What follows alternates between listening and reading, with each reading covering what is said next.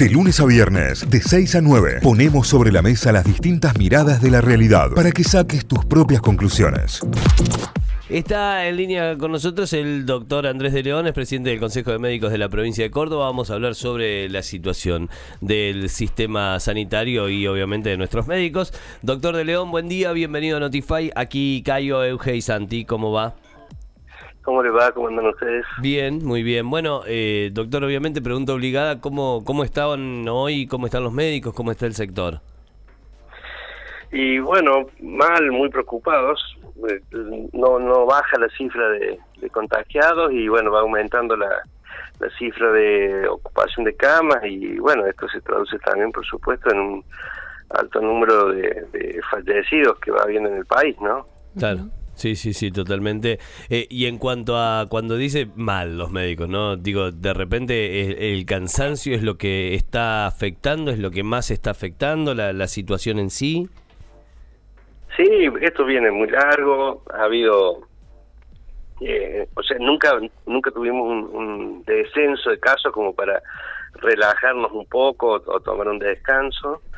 Eh, y, el problema es lo, lo que lo que viene, cómo lo vamos a afrontar. O sea, esto uno puede estar cansado hoy y decir, bueno, está bien, porque ya termina, es como cuando uno está de guardia, dice, me, me, queda media hora, ya, ya salgo, ¿viste? Y viene entrego la guardia y, me voy a descansar, pero acá no vamos a poder descansar en un tiempo largo, por lo menos. Doctor, ¿y cómo se encuentra eh, la ocupación de camas, no? Porque, bueno, el gobierno había anunciado de que iba a duplicar la cantidad de camas, pero al mismo tiempo hay que pensar en quiénes van a atender esas personas de que, que ocupen esas camas. Sí, todavía en, Córdoba, tanto en la parte pública como en, la parte privada, no, está saturado, pero está muy cerca de eso, ¿no? O sea, no hay que esperar, o, en una vez en algún momento de esta semana, eh, nos vamos a dar con la noticia que hay gente que no encuentra cama para para internarse. Hoy existe con una preocupación grave, que es que eh, los principales eh, factores del sector eh, eh, público están algunos ya en una cifra alta, 90%, etcétera. Eh, bueno, con la capacidad esa de, de ampliar la que, que habían nombrado, pero bueno, eso hay que ver cómo vamos a hacer con el recurso humano, ¿no? Enfermero, fisioterapeuta, médico, etcétera, que pedirle que redoblen los esfuerzos para que los mismos que atienden atiendan más camas va a ser muy difícil. Nosotros siempre una semana o dos después de lo que pasa en, en AMBA nos, nos, nos pega parecido acá. Y, y acá en AMBA en este momento están al borde del colapso. Claro, eh, doctor, hay sobrevolando, y eh, por ahí lo, lo, puede confirmar usted, sobre el tema de esto. No, bueno, se relajaron con el tema COVID y volvieron las operaciones programadas, volvieron los tratamientos largos y demás. ¿Qué porcentaje de eso se está llevando realmente una ocupación eh, real de, camas, eh, en estos casos, eh, posoperatorios y demás? ¿Y qué tanto es lo que se trata de responsabilizar a ese tipo de situaciones como si no fuesen importantes también, no? No, el, el paciente que llega a una institución es un paciente que necesita atención punto. lo que sí se va a, diferir son las cirugías programadas. Eso se, ya se hizo el año pasado. Lo, vimos, lo vimos en el primer momento, sobre todo por una cuestión de, de, miedo y de un pánico que hubo, o sea, en marzo, abril del año pasado, eh, los consultores se cerraron directamente, o sea, no, no, se atendía nada que no fuera exclusivamente una emergencia. Eh, cosas que se pospusieron que tampoco se deberían haber pospuesto, pero bueno, era lo que lo que pasa. Y cuando llegó el momento de, de, octubre, septiembre, octubre, noviembre, eh, la, disponibilidad de cama era para lo que venía por, por la guardia. Y, si el 90% era COVID, la, ocupación de la cama era el 90% COVID. Un montón de instituciones cambiaron su, su lo, que tenían de disposición de cama COVID y disposición de cama no COVID, suponía tenías 14 camas intensivas y tenías 4 para COVID y 10 para no COVID, invirtieron los números, pasaron todo lo que tenían para no COVID a, estar disponible para para pacientes que tenían esta patología y el resto para, el, qué sé yo, un politraumatizado, que era uno.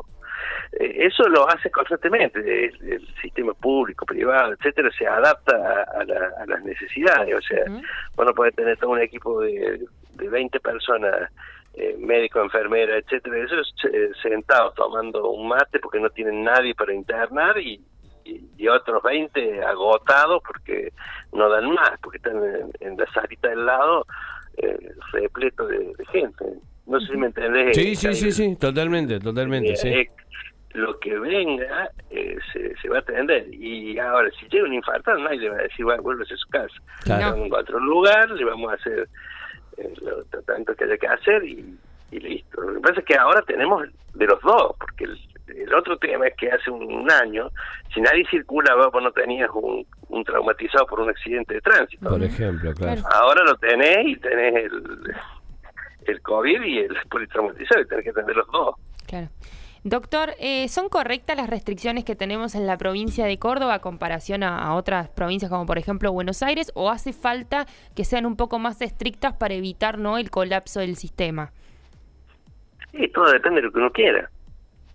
Si a, usted no es modesto que haya 500 muertos por día y, que las terapias estén llenas, son correctísimas. Y el problema es que después vamos a tener que tener muertos en la vereda y eh, esto, obviamente, que que no lo digo yo, ¿no? Lo dicen los, números nada más. Yo soy un lector de, los números.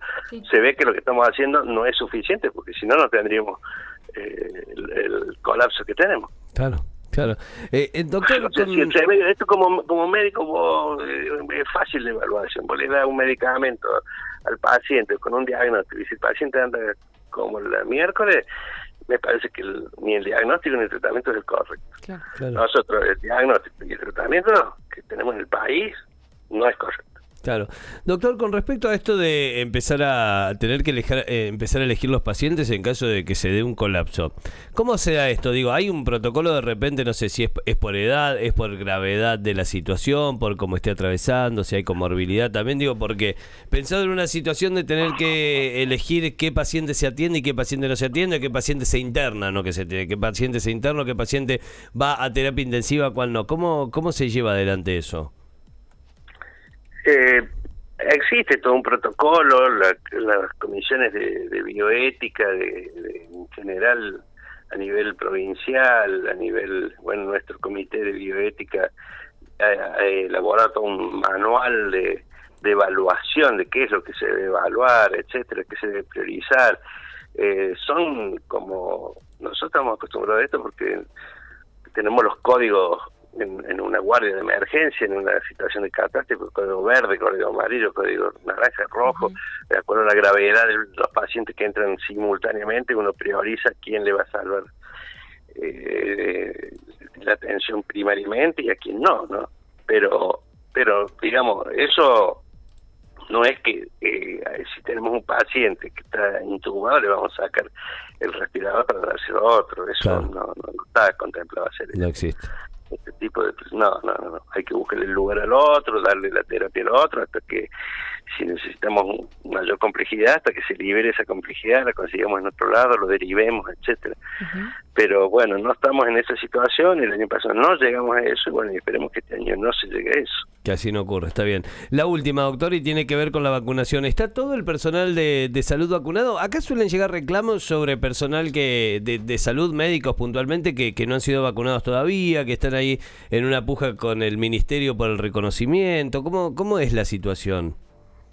No, falta todavía algún algún sector de, de salud pequeño que, no, está vacunado, pero bueno, se trabaja en eso eh, diariamente, digamos, porque, eh, bueno, nosotros, en lo que los médicos, todos los reclamos que recibimos se los enviamos al ministerio para que lo solucionen lo más rápido posible.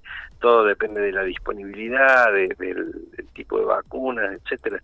Eh, es un sector muy pequeño, pero trabajamos para que eh, termine de estar inmunizado lo antes posible. Doctor, ¿cómo recibió el personal de salud el bono nacional de 6.500 pesos que Alberto Fernández anunció? Eh, como un insulto, como un escupitajo en la cara, más o menos. Sí. no, no, por, por, ¿Por el bajo costo o por cómo vino la cuestión? Sí, pero primero vino mal, o sea, si te insultan, es como si te pegan una trampa y después te dan un caramelo para hacerte sanatán. No, no, no, no sirve. Y segundo, porque no, no, no se está afrontando el problema seriamente, o sea, hay que hacer una, eh, digamos, un estudio y, una solución integral del problema. O sea, eh, vos ves los rankings de los que ganan en distintos estamentos y realmente eh, los tres estamentos más relegados en el país son salud, educación, seguridad. Bueno, así nos va. Al 100%. Gracias, doctor. Eh, que tenga buen día. Bueno, chicos. Muchísimas gracias. Adiós. El doctor Andrés de León, presidente del Consejo de Médicos de la provincia de Córdoba, en diálogo con Notify, fuerte, ¿eh? con declaraciones bastante fuertes, tanto para la ciudad como la provincia, como para la nación. Repartió para todos lados. Notify, las distintas miradas de la actualidad para que saques tus propias conclusiones. De 6 a 9, Notify, plataforma de noticias.